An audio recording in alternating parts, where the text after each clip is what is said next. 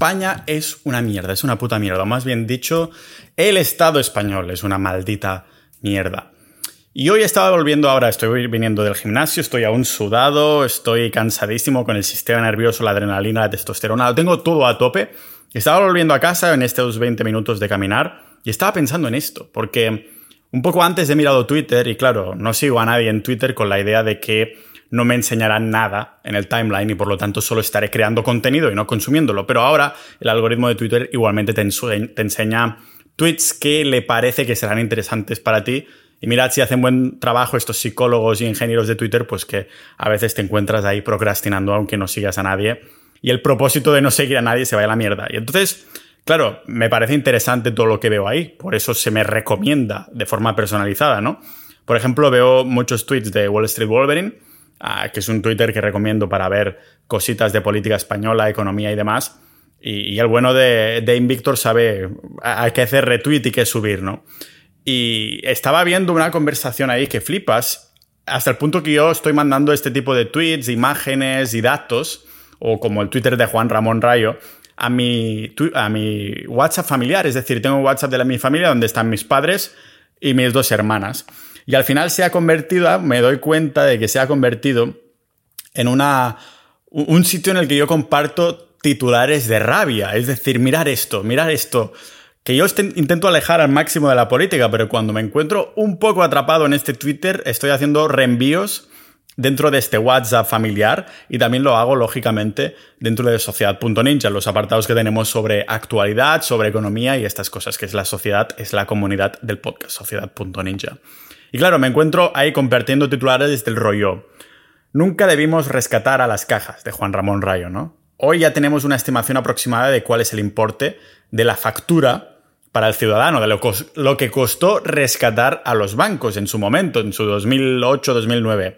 Y ha sido unos 2.200 euros por familia española. ¿Vosotros sabéis lo que es esto para mis padres o por una familia normal de clase media? 2.200 euros sacados ahí de la manga.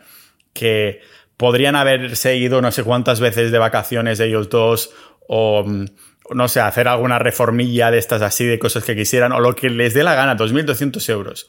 No solo así, sino que el 84% de los ayuntamientos gasta más en su propio funcionamiento que en servicios públicos. O sea, los gastos propios se comen más de los presupuestos municipales de lo dedicado a seguridad y movilidad ciudadana o vivienda y urbanismo. Y mi madre, que es funcionaria, responde con un, es verdad, el, de, el ayuntamiento de nuestro pueblo hay más de 400 trabajadores. Es una población de menos de 50.000 habitantes. Tienes ya más de 10% trabajando solo en el ayuntamiento. No funcionarios que hay muchos más, sino solo en el ayuntamiento. Solo los que tienen en nómina. O sea, imaginaros esto, ¿no? También estaba compartiendo la distribución del, Ah, del total de trabajadores según su salario bruto, ah, en el que flipas, o sea, ah, la mayoría, los que cobran a partir de, mm, creo que son casi 2.000 euros, 1.800 euros, a partir de, este, de esta nómina mensual, hay más trabajadores públicos que privados. O sea, ¿en qué momento esto es sostenible? Ya os lo digo yo, en ningún momento es sostenible. Por eso digo que es una puta mierda el Estado español. Por eso me he ido de España y en el episodio de hoy voy a freestylear este pensamiento. Porque, mirad, lo primero que se dice, lo voy a poner desde otra perspectiva. Sin la política, España como país sería un paraíso. Cuando yo estoy en casa, voy a ver a, mis padres septiembre, octubre, cuando acostumbran a ser los meses de invierno en Europa. En verano, sin duda, no estoy. Os estoy diciendo todo esto desde Riga, desde Letonia y el mes pasado estuve en Croacia y en Estonia. ¿Qué pasa? Cuando estoy ahí, tengo acceso a mi agua de mar, a mi carne de pasto, a las horas de sol que necesito para obtener vitamina D, a estar tranquilo, a ver familia, a ver amigos, a, a ver paisajes increíbles sin ir demasiado lejos. Y dices, imagínate si echáramos todos los políticos, o más bien dicho, ¿qué haría yo si fuera presidente español? Teniendo en cuenta que el presidente no es el que va a mover los hilos, sino que hay todo un entramado ahí. Pero si me dijeran, Pau, mira, mañana vas a ser el maldito presidente, y solo tienes 24 horas para implementar todas las leyes que necesites. Hostia, me odiarían, pero tanto, pero es que a 10 años me querrían tanto, me amarían con todo su, su corazón los ciudadanos, porque lo que habría hecho, lo que haría en este caso hipotético, en este mundo utópico, es básicamente, primero, echar, yo diría que un 70-80% de todos los funcionarios. Entonces, se tendría que copiar el sistema estoniano y hacerlo todo digital, porque esto Estonia ya lo hicieron en 2007-2008 y echaron creo que era un 40% porque tenían menos burocracia igualmente y digitalizaron todo. Lógicamente la gente se, que, se quejó, esos ciudadanos estonianos dijeron, coño, que me acaban de echar. Pero al cabo del tiempo, al cabo de 10 años, se ha visto que es de las mejores decisiones que podrían haber hecho. Por ejemplo, fijaros que Estonia antes de la pandemia tenía un 8% de deuda pública. España que tiene ahora 120, 140 y va creciendo seguramente. Esto significa que cada maldita familia española tiene que trabajar un año y medio casi solo para el Estado para que esta deuda pública se pudiera pagar. ¿En qué mundo estamos viviendo? ¿En qué mundo estamos viviendo? Y después, lógicamente, por esto le comparto a mi familia y lógicamente a Sociedad.ninja, por eso le comparto a mi familia esto por WhatsApp, porque mi madre dice, Pau, te quiero mucho, ah, pero mira esto, ¿no? O Pau, te quiero mucho, pero ahora no vengas que hace mucho calor. Pero realmente son. Yo le mando esto para decir, mira, mamá, por eso no estoy viviendo cerca vuestro, por esto estoy fuera, ¿no? Porque siempre digo que de las mejores decisiones que he podido tomar han sido dos. Aprender inglés de forma fluida, hasta el punto de no tener que traducir en mi cabeza, sacar una conversación normal como si hablara en catalán o español. Y dos, irme del Estado español, dejar de ser residente fiscal en España, porque en el momento que hice esto, no es solo lo que ganas que pasa a ser el doble, porque en vez de un 50% te, te sacan mucho menos, o un 0% o un 20% dependiendo del entramado fiscal que tengas, sino es que encima es la despreocupación de tantas mierdas burocráticas. Mi amigo Juan, con el que estuve haciendo Day Game en, en Croacia y en Estonia, se ha vuelto a las Islas Canarias por un tema de, una casa heredada. Y, me dices, es que maldita, me está diciendo, maldita burocracia española. Dice, es que encima no está conectado, tiene que ir a Hacienda y Hacienda le hace ir a esta institución ah, para unos papeles porque no están conectados, ¿no? Y los papeles dicen, no, no, esto ya lo tenías, o no, no. O sea, una pérdida de tiempo y es. Al fin y al cabo, creo que es por el simple hecho de poner gente ahí a dedo. Como más instituciones de mierda puedas crear, pues más ah, amiguitos puedes poner ahí a trabajar. Y la pena de todo esto es que no se va a solucionar. O sea, por eso os he dicho que si yo fuera presidente lo primero que haría sería echar a los funcionarios públicos a un porcentaje muy alto. Más de la mitad segurísimo. Yo diría que 60, 70 o 80% si me aprietas mucho. Ah, y digo que no se va a solucionar porque ya es un tema cultural. Por esto he decidido irme.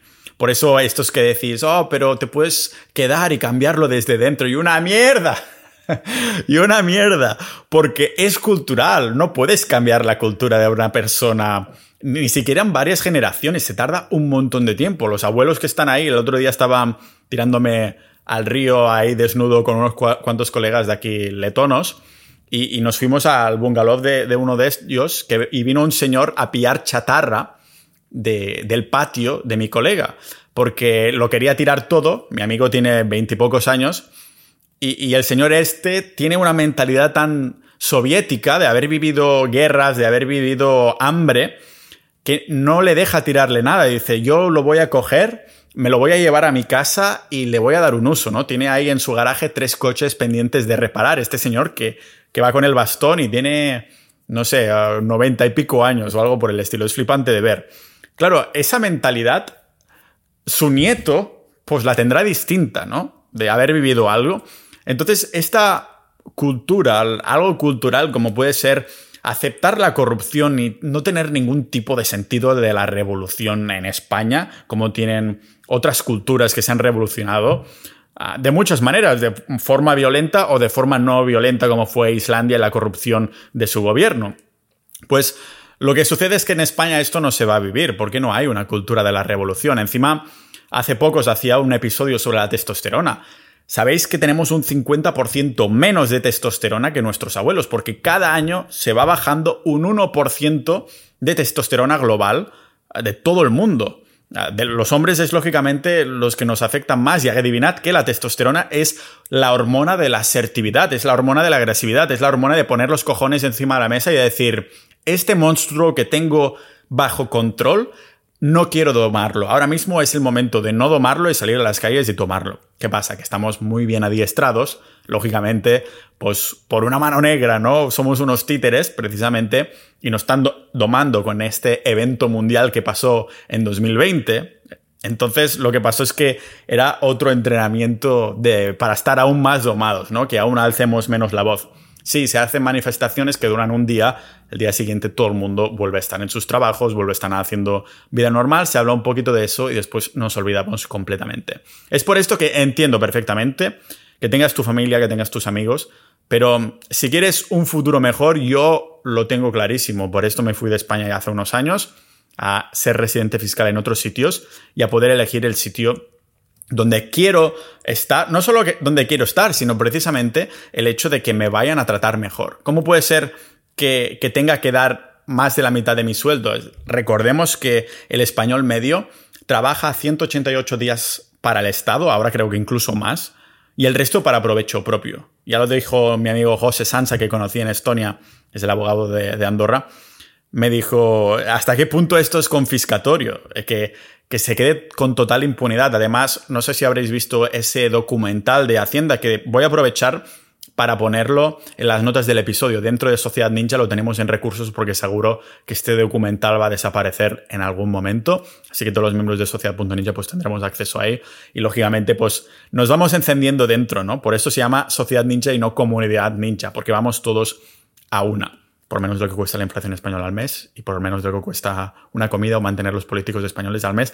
Tenía que hacer este embudo porque no ha habido introducción, ya que es uno de estos runs en el que vengo a casa, tengo la carne en, la sartén y tengo que, ir a vigilarlo ah, durante un momento porque me acabo de acordar ahora mismo. El caso es que no, no puede ser, ¿no? No puede ser que sigamos manteniendo algo así. Me acuerdo ah, el caso de Corea del Sur, y no, esto no es ninguna incitación a hacer nada, solo es un recordatorio, ¿vale? Hace años, unas cuantas décadas, en Corea del Sur eh, iba fatal. Corea del Sur estaba súper pobre. creo que era hace tres, cuatro generaciones, si no me confundo. Mi Sun Seing-nim, que significa profesora en coreano, que yo estudié coreano, nos lo comentó, que, que había tanta pobreza en Corea, lo que sucedió es que estaban haciendo un programa nacional de radio, el más escuchado, todo el mundo estaba escuchando este programa, y de pronto alguien apareció en ese programa de radio con una escopeta y le hizo decir al comentarista, al, conductor del programa, como dicen los amigos sudamericanos, le hizo decir que a partir de ahora el país estaba bajo el mando suyo, bajo, el mando del pavo que tenía la escopeta. O sea, apuntó el tío y le dijo, di inmediatamente que ahora el país está gobernado por mí. Y creo que era él solo o muy poca gente, pero se apoderó del gobierno. Y dijo, este pavo, el dictador, oficialmente un dictador, dijo, mirad, voy a estar dos años en el poder como dictador. Bueno, creo que no utilizó la palabra dictador. Pero dentro de estos dos años, voy a convocar elecciones. Vosotros, ciudadanos, vais a ser los jueces de decir si he hecho un buen trabajo o no.